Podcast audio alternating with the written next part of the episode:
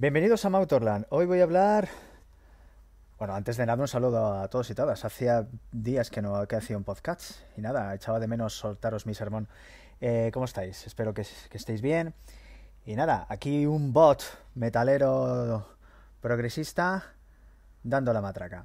Eh, después de decir esta chorrada, vamos a, hablar de música. Em, voy a hablar de uno de, mis discos preferidos del metal de los 90. La verdad es que es un, un álbum que creo que está muy um, poco considerado también por la parroquia metalera y que debería haber tenido mejor suerte tanto con la crítica como, como, como con los fans de, del grupo en cuestión, del que voy a hablar ahora, que no es otro que Anthrax y su grandísimo álbum Sound of White Noise. Un álbum muy importante en su carrera porque fue el punto, un punto grande de inflexión en la misma, ya que uh, sale su anterior cantante Joey Belladonna para entrar uh, la John Bush, uh, el cantante de Armored Saint, que abriría una, una, etapa, diría yo, desconocida para el grupo y que para mí eh, hizo que Anthrax subiera a un estatus uh, superior como banda y, y, realmente se le tomara más en serio, ¿no? No es que antes no se le tomara, pero siempre había sido como el patito feo, ¿no? De, del ámbito del metal o de los grandes uh, grupos de thrash metal, ¿no? Aunque uh, Anthrax tiene su gran importancia por, por haber sido catalizador de, de, mezcla de, de, géneros con el rap, hip hop, etcétera, y el metal, pero lo digo siempre eh, en un plano menor y creo que inju injustamente. Y creo que mm, además que con este álbum uh, y la etapa Bush, creo que Anthrax eh, filmó sus mejores álbumes, para, para mi gusto. ¿Eh? Eh, bueno, pues nada, hablaremos de, hablamos de, de este discazo, renovarse o morir, ¿no? Es lo que debieron de pensar pues Scott Ian y compañía a comienzos de 1990. Tras la marcha, como he dicho, de Joey Belladonna, una de las bandas más importantes de la historia del thrash metal, tenía una difícil disyuntiva. Buscar un cantante continuista con la labor de sus, anteriores, voceras o cantantes, o dar un golpe de timón y mirar hacia otros caminos. Eligieron lo segundo.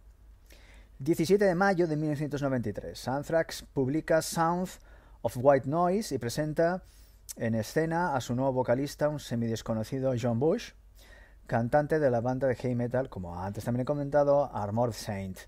El cambio era radical, adiós a, los a las bermudas, al rap metal, bienvenido al metal más recio, con empaque y con la maravillosa voz de Bush trepanándote los oídos. Anthrax arriesgaba y para mí ganaba. Su cambio radical, como siempre, trajo detractores y críticas negativas.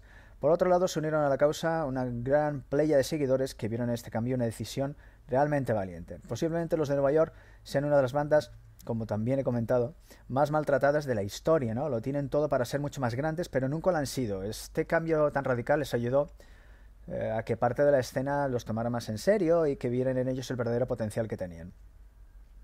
Ponerse en manos del productor Dave Jordan, que tuvo a sus mandos los álbumes de Alice, de in Chains, Faithfully y Dirt, de un nuevo rumbo a su sonido y lo convirtió en algo más duro, más metalizado, es que esa es la palabra. Desde el comienzo con Potter's Field ya te dabas cuenta que todo había cambiado, Anthrax entra en una nueva era y al escuchar la voz de Bush todo se torna más contundente, serio y furioso.